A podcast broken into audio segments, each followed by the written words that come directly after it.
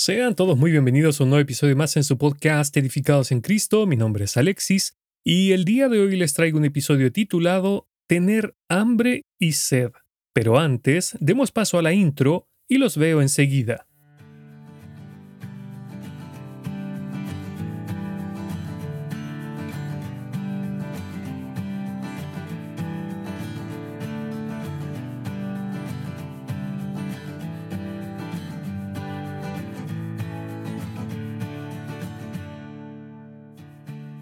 Siguiendo con la serie de las bienaventuranzas, este es el cuarto episodio, y si no han escuchado los anteriores, podrán ver que en los últimos que he publicado aparece un paréntesis que indica que son parte de las bienaventuranzas. Así que, sin más demoras, comencemos. Dice así la palabra de Dios. Bienaventurados los que tienen hambre y sed de justicia, porque ellos serán saciados. Mateo capítulo 5 versículo 6 Leí la versión Reina Valera 1960. En las dos primeras bienaventuranzas, el Señor usó palabras, comillas, fuertes, porque, como vimos en aquellos episodios, la palabra pobre en el griego original hace referencia a uno que está en una pobreza extrema, tal como un indigente, mientras que la palabra llorar expresa un intenso dolor, tal como cuando perdemos a un ser amado. Y en esta oportunidad, el Señor Jesús nuevamente usa dos palabras comillas fuertes, hambre y sed. Ambas expresan un intenso deseo. Para que nos demos una idea de qué habla el Señor, leeré dos versículos. Escuche, oh Dios, tú eres mi Dios, de todo corazón te busco. Mi alma tiene sed de ti todo mi cuerpo te anhela en esta tierra reseca y agotada donde no hay agua. Salmos capítulo 63, versículo 1, leí la nueva traducción viviente. Con mi alma te he deseado en la noche, y en tanto que me dure el espíritu dentro de mí, madrugaré a buscarte, porque luego que hay juicios tuyos en la tierra, los moradores del mundo aprenden justicia. Isaías capítulo 26, versículo 9, Leí la versión Reina Valera 1960. Esa es la idea de esta hambre y sed de justicia expresada por el Señor. En otras palabras, podríamos decir que es un fuertísimo deseo de justicia, lo cual nos lleva a preguntarnos, ¿qué es la justicia? La palabra usada en griego es dikiesune. Esta es una palabra compuesta de dikaios que significa justo, recto, justicia y rectitud, y desune, que según el diccionario dice que esta terminación hace que esta palabra sea una abstracción. La justicia o dikiasune es, por tanto, la conformidad con los estándares de una autoridad superior, que en este caso es Dios, y tanto en el Antiguo como en el Nuevo Testamento la justicia es el estado ordenado por Dios y que resiste la prueba de su juicio. Un detalle importante a destacar es que el Señor Jesús no dijo bienaventurados los hambrientos y los sedientos de justicia. Lo que él dijo fue los que tienen hambre y sed de justicia. ¿Por qué es esto? Por la sencilla razón de que el que está sediento, una vez que toma una buena cantidad de agua, se le pasa la sed. Y lo mismo pasa con el hambriento. Si come lo suficiente, puede alcanzar la saciedad. Pero el Señor no está hablando de un mero deseo temporal, sino de algo que debe ser constante en nuestras vidas como creyentes. Porque la saciedad tiende a volvernos ociosos. Escuche este ejemplo. He aquí esta fue la maldad de Sodoma tu hermana. Soberbia, saciedad de pan, y abundancia de ociosidad tuvieron ella y sus hijas, y no fortaleció la mano del afligido y del menesteroso. Ezequiel capítulo 16 versículo 49, leí la versión Reina Valera 1960. Así como nos pasa a diario que sentimos hambre y sed, lo mismo pasa con el hambre y sed de justicia. Son algo constante en la vida de los creyentes, algo que está, o debe estar, presente todos los días. Por ejemplo, un deseo ferviente de orar, de leer y meditar las escrituras, el anhelo de seguir en humildad el ejemplo del Señor Jesús, siendo imitadores de Dios, Efesios 5.1, así como siendo hacedores de su palabra y no meros oidores de ella, Santiago capítulo 1, verso 22. Entendamos algo. Cuando el mundo habla de hambre y sed de justicia, habla de algo muy diferente a lo expresado por el Señor, pues para ellos la justicia no es más que castigar al que ha cometido un delito. Por otra parte, el hambre y la sed del mundo no tienen nada que ver con lo que Dios nos habla en esta bienaventuranza, porque desde los primeros asentamientos hasta las modernas ciudades, el ser humano sin Cristo se rige por el principio de depradación de los recursos ajenos en pro del enriquecimiento personal, dejando de lado al prójimo que está en necesidad, pues la naturaleza pecadora del hombre nos hace ser extremadamente egoístas. Esta es una constante en el mundo, ya que por esta razón el Señor Jesús dijo, porque a los pobres siempre los tendréis con vosotros, Mateo capítulo 26 versículo 11, leí la versión Reina Valera 1960. Todos tenemos hambre y sed a diario y durante todas nuestras vidas, pero ninguno de los sustitutos satánicos del mundo pueden acallar nuestra necesidad de una verdadera justicia, porque todo lo que Satanás nos ofrece es eso, un simple sucedáneo efímero de lo que Dios nos pueda dar. Así lo dicen las Escrituras. Y el mundo pasa y sus deseos. Primera de Juan capítulo 2 verso 17. Mientras que lo que Dios nos ofrece es eterno. Porque bien dijo el Señor, el que cree en mí tiene vida eterna. Juan capítulo 6 verso 47. Además, el hambre y la sed del mundo son por los placeres físicos, las riquezas y las cosas materiales básicamente solo cosas efímeras y ridículamente estúpidas cuando pensamos en que nada de eso sirve para la eternidad, pues ninguna de las cosas que el mundo tanto busca pueden ser siquiera llevadas a la tumba. Ahora, volviendo a lo que el Señor decía del hambre y la sed de justicia, se puede decir de manera resumida que la justicia denota el estado de ser justos, y bíblicamente hablando, significa estar en perfecta concordancia con las leyes de Dios en cada aspecto de nuestras vidas, pensamientos, palabras, acciones e incluso en nuestras motivaciones. En este estándar de justicia no hay espacio para las excepciones ni tampoco hay margen para desviarse. Este es el tipo de hambre y sed que debemos desear, porque, vuelvo a repetir, es vivir en perfecta armonía con las leyes de Dios. Aunque, claro, alcanzar la perfección de Dios nos es imposible, porque sabemos lo que nos dice en su palabra. No hay justo ni aun uno, no hay quien entienda, no hay quien busque a Dios, todos se desviaron, a una se hicieron inútiles. No hay quien haga lo bueno, no hay ni siquiera uno.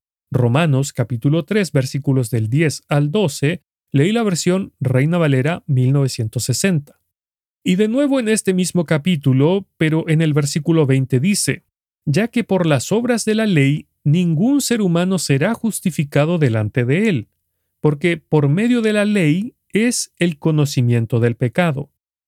Entonces, si ninguno de nosotros puede alcanzar tales estándares, ¿por qué debemos anhelarlo? ¿Acaso no es un ejercicio inútil? La respuesta yace en el doble significado de la justicia en la Biblia. Primero, la justicia que Dios demanda es una perfecta obediencia a su ley, pero como ya vimos, ninguno puede cumplir su ley a cabalidad, ya que, como dice Pablo, el solo hecho de fallar en el cumplimiento de la ley ya consiste en una maldición. Escuche. Sin embargo, los que dependen de la ley para hacerse justos ante Dios están bajo la maldición de Dios, porque las escrituras dicen, maldito es todo el que no cumple ni obedece cada uno de los mandatos que están escritos en el libro de la ley de Dios. Gálatas capítulo 3 versículo 10, leí la nueva traducción viviente. En otras palabras, ninguno de nosotros está a la altura del estándar de Dios, ninguno excepto nuestro Señor Jesús. Porque como bien dijo él en Juan capítulo 8, verso 29, porque yo hago siempre lo que le agrada. Dijo esto hablando de su Padre Celestial. Y tanto los evangelistas como Pablo, Pedro y el autor de Hebreos fueron unánimes al decirnos que el Señor Jesús fue perfectamente justo. Esto implica que Él fue perfectamente obediente a las leyes divinas, sin desobedecer ni siquiera una durante toda su vida. Y esta es una prueba más de que el Señor Jesús es Dios hecho carne, porque tal como nos dice David en el Salmo 18, versículo 30, en cuanto a Dios, perfecto es su camino. Por lo tanto, el testimonio que Dios dejó en su palabra acerca de su Hijo es que Él fue total y absolutamente perfecto y sin pecado. Pero esto es más que un simple testimonio, sino que es una realidad, ya que de no haber cumplido con toda la ley, el Señor Jesús jamás podría haber muerto en la cruz tomando nuestro lugar. Ya hablaré más sobre esto, pero ahora quiero ahondar un poco en la perfección del Señor porque durante sus 33 años, nuestro Señor Jesús vivió en lo que es imposible para nosotros, esto es, cumpliendo a cabalidad toda la ley de Dios sin falta alguna. Por eso, Él es nuestro sustituto perfecto, y por eso todas las escrituras apuntan hacia Él y la salvación que consumó en la cruz del Calvario. Y es debido a esta perfección del Señor Jesús que nosotros, al estar unidos a Él, Primera de Corintios capítulo 6 verso 17, somos considerados por Dios como justos, así como Cristo mismo. Quizás alguien se pregunte, ¿y qué pasa con nuestros fracasos personales para vivir una vida perfectamente justa? Ya hemos visto que ninguno es considerado justo de manera natural a los ojos de Dios. Entonces, ¿qué pasa con nuestros pecados y nuestras fallas en obedecer perfectamente la ley de Dios? ¿Acaso se desvanecen en el aire? La respuesta es no, porque la perfecta justicia de Dios demanda el pago de nuestras faltas y errores. Por eso es tan hermoso meditar en la cruz de Cristo, porque todos nuestros desaciertos en cuanto a la ley de Dios, el Señor los tomó y los clavó en la cruz, tal como nos dice el apóstol Pedro. Escuche, quien llevó el mismo nuestros pecados en su cuerpo sobre el madero, para que nosotros, estando muertos a los pecados, vivamos a la justicia. Primera de Pedro, capítulo 2, versículo 24, leí la versión Reina Valera 1960. El Señor Jesús padeció bajo la ira de Dios, una ira santa contra el pecado, pecado nuestro que era merecedor del castigo eterno. Por eso Pablo dice, al que no conoció pecado, por nosotros lo hizo pecado, para que nosotros fuésemos hechos justicia de Dios en él. Segunda de Corintios capítulo 5 verso 21, leí la versión Reina Valera 1960. ¿Y qué es lo que leemos también en Isaías cuando dice, Mas el herido fue por nuestras rebeliones, molido por nuestros pecados, el castigo de nuestra paz fue sobre él, y por su llaga fuimos nosotros curados. Isaías capítulo 53 versículo 5, leí la versión Reina Valera 1960. Nuestro Señor Jesús satisfizo los justos requerimientos de la ley de Dios. Por eso es que pudo pagar por el pecado derramando su sangre, ya que, conforme a la ley de Dios, para poder expiar los pecados de una persona, debía ser derramada sangre de un inocente, a quien se le imputaban los pecados del culpable, tal como leemos en Levítico capítulo 17, verso 11 y en Hebreos capítulo 9, verso 22. Por eso se dice regularmente que Él vivió una vida que nosotros no podíamos vivir y padeció una muerte que nosotros merecíamos morir. Como resultado de esto, todo aquel que confía en Cristo como su Salvador es justificado esto significa que es contado y tratado como perfectamente justo a los ojos de Dios. Así que podríamos llamar a esta justicia del Señor, comillas, una justicia posicional. Es decir, que nuestra posición delante de Dios es una de perfecta justicia gracias al sacrificio del Señor en la cruz del Calvario. Pero, para explicarlo de manera más gráfica, es como si el Señor nos hubiera cubierto y además cobijado bajo su manto de justicia, en el cual, al mirarnos el Padre, no ve nuestras injusticias, sino que solo ve este manto de justicia perfecta de su amado Hijo Jesucristo cubriéndonos. ¿Acaso esto no es maravilloso? ¿No nos llena esto de gratitud moviéndonos a adorarle tal como Él se lo merece? Es que esto es tan maravilloso porque desde el momento en que confiamos en el Señor como nuestro Salvador, fuimos hechos justos delante de Dios, y nunca seremos menos justos delante de sus ojos como desde el momento en que pusimos nuestra confianza en nuestro amado Salvador. Lo que quiero decir es que el Padre no nos verá más o menos justos, sino que siempre verá la perfecta justicia de Dios que nos cubre. De ahí que la ira de Dios no caiga sobre nosotros, porque, tal como dice su palabra, ¿quién acusará a los escogidos de Dios? Dios es el que justifica. Romanos capítulo 8 versículo 33. Ahora, una pregunta bastante lógica que quizás alguien se pudiera estar haciendo. Si ya poseo la justicia perfecta de Cristo, ¿por qué debería tener hambre y sed de justicia? Porque dejé en claro que la justicia divina nos fue atribuida en Cristo Jesús desde el momento de la conversión. Y la respuesta a la pregunta formulada es que mientras más crecemos y maduramos en la vida cristiana, más sensible nos volveremos al pecado y a las fallas que vemos en nuestras vidas. Es cierto que recibimos la justicia de Cristo Jesús, pero eso no quita que nosotros debemos practicarla también. Y es en esa práctica que nosotros no alcanzamos la perfección. De ahí el hambre y sed de justicia, que es el deseo de ser como el Señor Jesús porque a medida que avancemos en la carrera que tenemos por delante, Hebreos capítulo 12, verso 1, más seremos conscientes de nuestras fallas, más nos dolerá pecar, y más hambre y sed tendremos por aquella justicia que practicó nuestro Señor. Por eso debemos tener hambre y sed de justicia. Déjenme tratar de aclarar esto que dije. Pensemos en lo siguiente.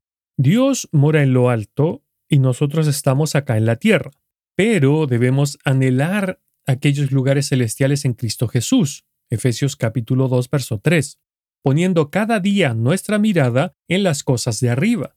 Colosenses capítulo 3, versículo 2, deseando vivir conforme a los estándares de Dios y no a los nuestros o a los del mundo. Por ejemplo, cuando los aeronautas suben en un globo, llevan consigo bolsas de arenas llamadas lastre. Cuando se quieren elevar, las arrojan fuera del globo. Así es en la vida cristiana.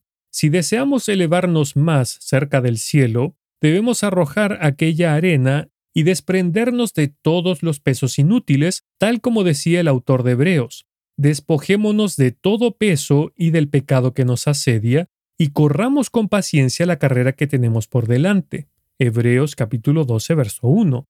Porque mientras no lo hagamos, no podremos elevarnos jamás. Existe entonces, o debería existir, un sentido legítimo de hambre y sed de justicia en cada creyente. Me explico. La justicia perfecta del Señor solo hace resaltar nuestras injusticias, pero al mismo tiempo nos lleva a refugiarnos en Él y a desear ser justos como nuestro Salvador. Esta hambre y sed de justicia debería ser algo continuo en nuestras vidas, una actitud diaria de todo creyente crecido y no crecido, porque todos pecamos a diario. Permítanme poner otro ejemplo. El Evangelio, es decir, las buenas nuevas de Dios, son como el maná que Él proveyó a los israelitas en el desierto. Este maná debe ser recolectado a diario porque no se podía acumular o guardar porque le salían gusanos. Éxodo capítulo 16 versículos del 16 al 21. Y de manera similar, cada uno de nosotros necesita apropiarse de estas buenas nuevas cada día en la medida que continuamos pecando a diario. No las podemos acumular, sino que, comillas, debemos salir a recogerlas a diario. Ojo, que esta no es una justificación para que pequemos por el hecho de estar justificados debido al sacrificio del Señor, o por estar en la gracia, como tanto les gusta decir a los liberales, sino que de lo que estoy hablando es que como pecadores que somos, debemos reconocer que tristemente no podemos alcanzar la perfección requerida por Dios. Mateo capítulo 5, verso 48. Porque, por ejemplo, aunque hoy cometa solamente tres pecados, mañana puede que cometa 500. Lo que estoy diciendo es que cada día necesitamos de esta justicia de Cristo para ser considerados justos a los ojos de Dios Padre. Hay un himno en inglés que me gusta muchísimo, aunque desconozco si está traducido al español o no, pero se llama The Solid Rock, la roca sólida.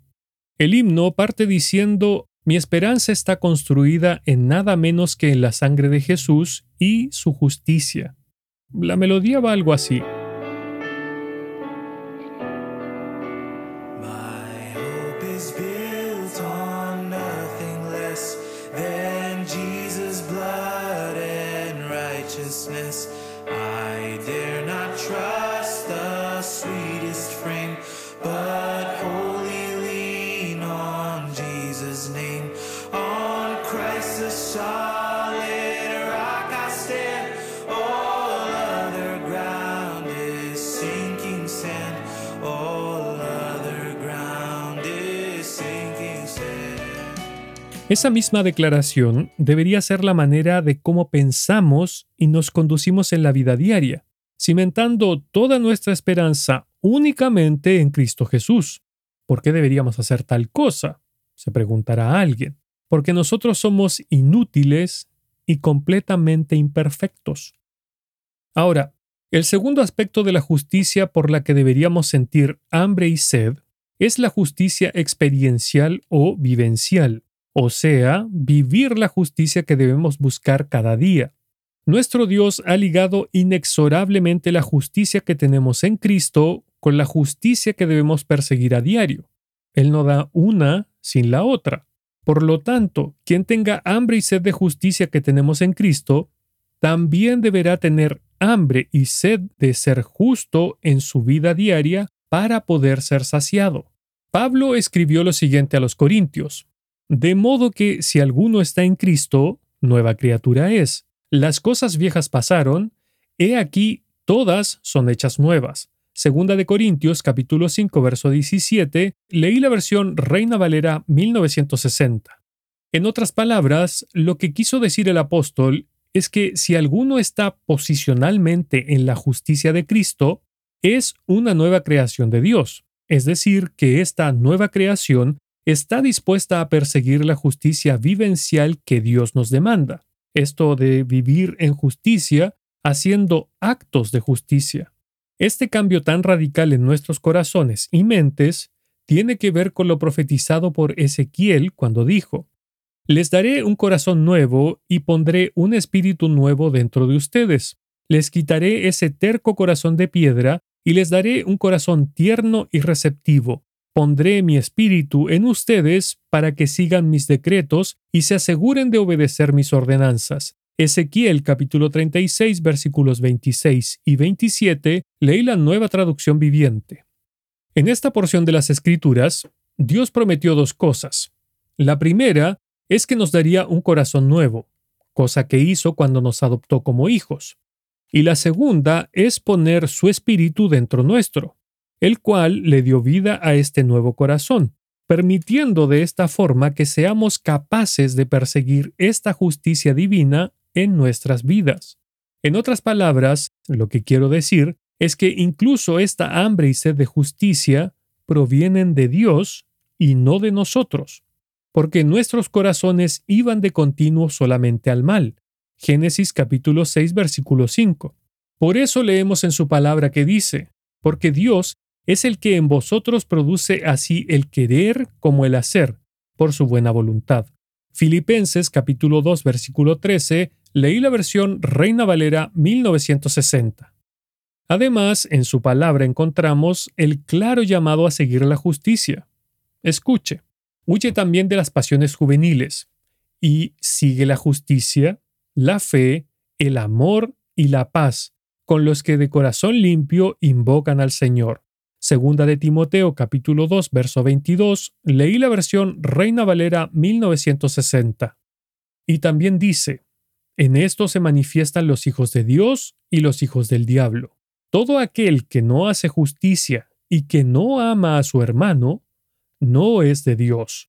Primera de Juan capítulo 3 versículo 10, leí la versión Reina Valera 1960. En este último versículo vemos algo interesante. Si no hacemos justicia, no podemos decir que somos de Dios, porque en Él no existe injusticia. Es más, Él está sentado sobre un trono cimentado en la justicia y en el juicio. Salmos capítulo 89, verso 14. Además, Él es un juez justo. Salmos capítulo 7, versículo 11. Por lo tanto, jamás hará injusticia, pues al hacer algo así, se estaría negando a sí mismo, y por las mismas escrituras sabemos que eso es imposible. Segunda de Timoteo capítulo 2 verso 13. En consecuencia, quien diga ser hijo de Dios debe andar como él anduvo. Primera de Juan capítulo 2 versículo 6. Y nuestro Señor Jesús anduvo en una perfecta justicia durante toda su vida. Así que para perseguir la justicia debemos vivir en justicia, practicarla a diario, y además debemos luchar por ella en este mundo tan cargado de injusticia y maldad. Es decir, debemos ser luz en la oscuridad del mundo. Mateo capítulo 5, verso 14. Y según vimos en las Escrituras, está claro que debemos procurar seguir esta justicia vivencial, es decir, vivir en justicia. Pero, ¿Y qué pasa si no tengo hambre y sed de justicia? ¿Qué hace que tengamos este tipo de hambre y sed? Bueno, la respuesta es doble. Primero, como ya hemos visto, la nueva naturaleza está inclinada a las cosas de Dios debido al Espíritu Santo, razón por la cual podemos perseguir esta justicia. Claro, este anhelo puede que sea una pequeña chispa en los recién convertidos, y quizás esa sea la duda de algunos que dicen que no sienten hambre y sed de justicia, aunque también está el hecho de que muchos cristianos viven de una manera que no es compatible con las exigencias de Dios, pues tienen, por así decirlo, un pie en el mundo y otro en las cosas de Dios.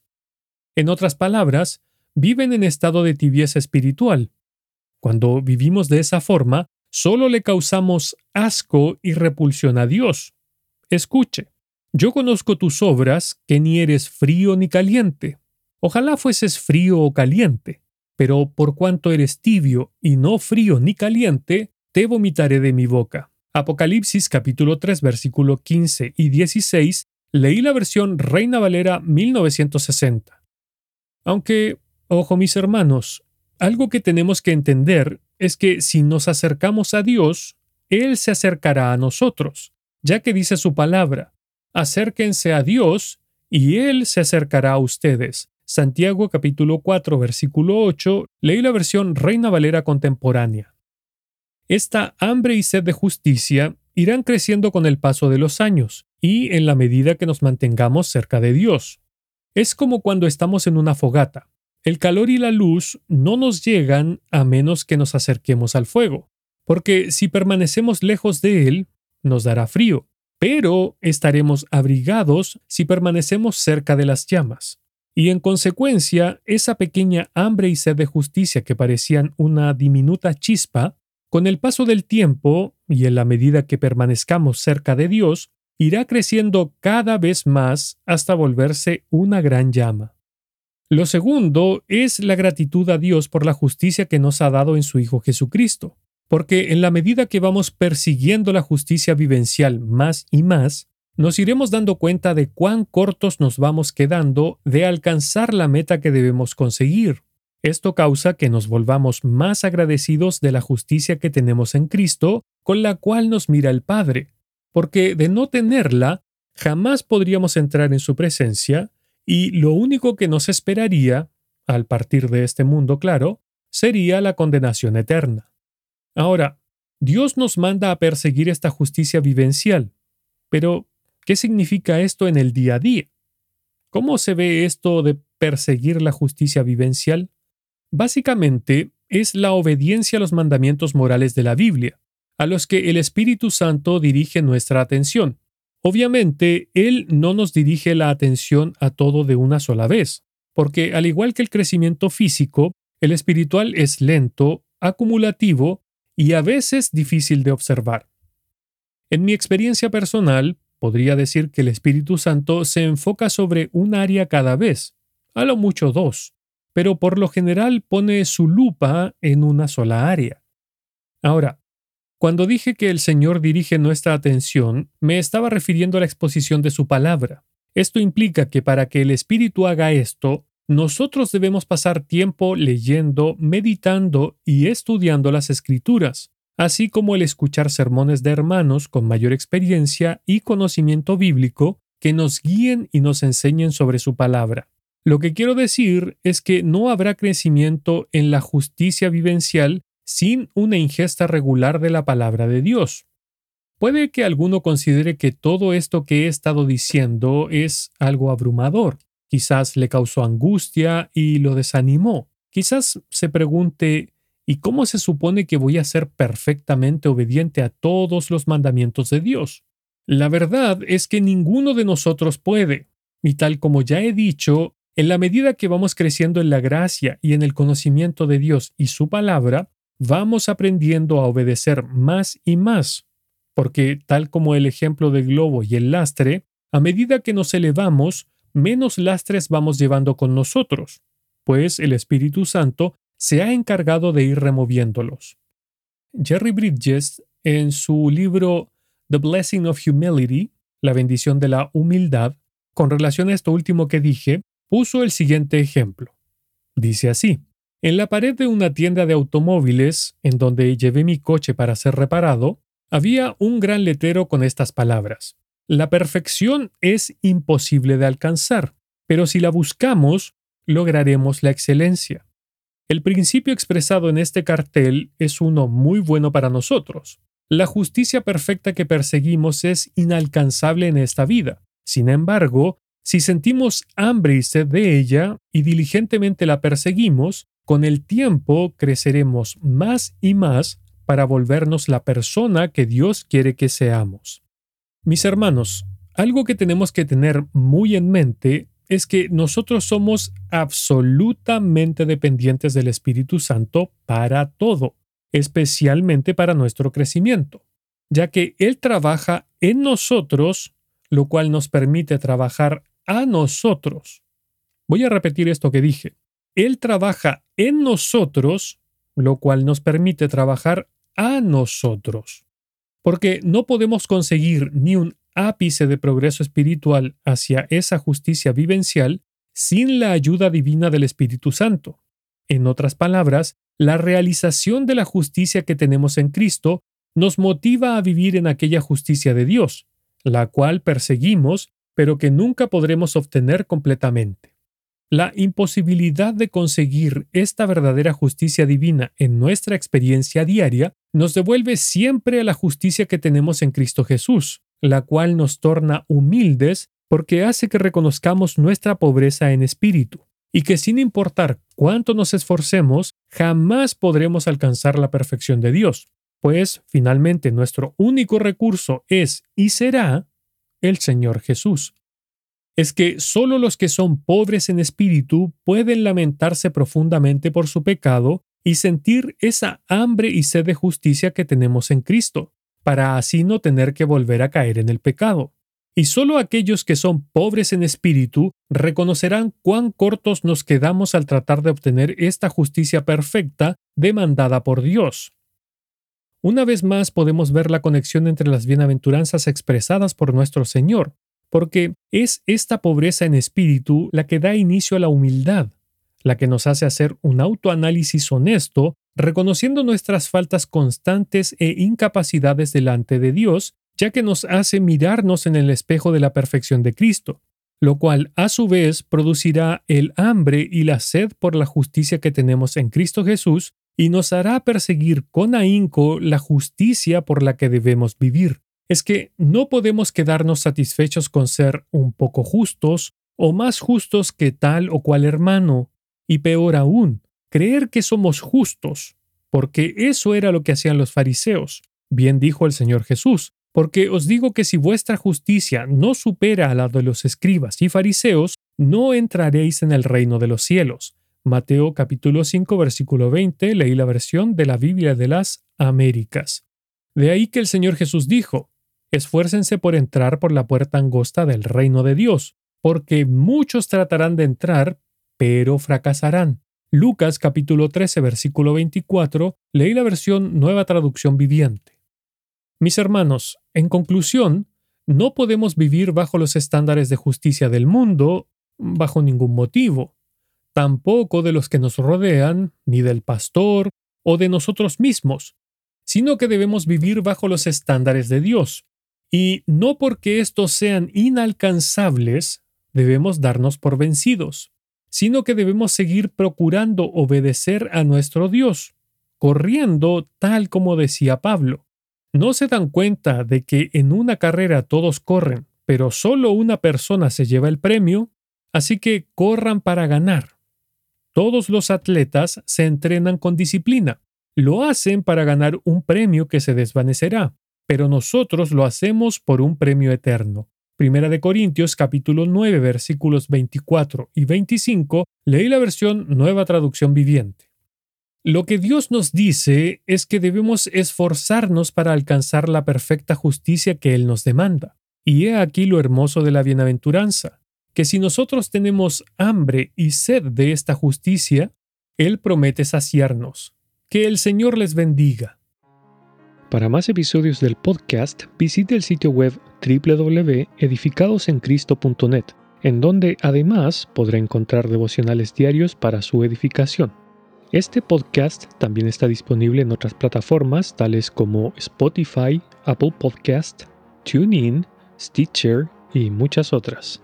Si desea ponerse en contacto conmigo, lo puede hacer a través del sitio web www.edificadosencristo.net o escribiendo directamente al correo edificadosencristo.net@gmail.com.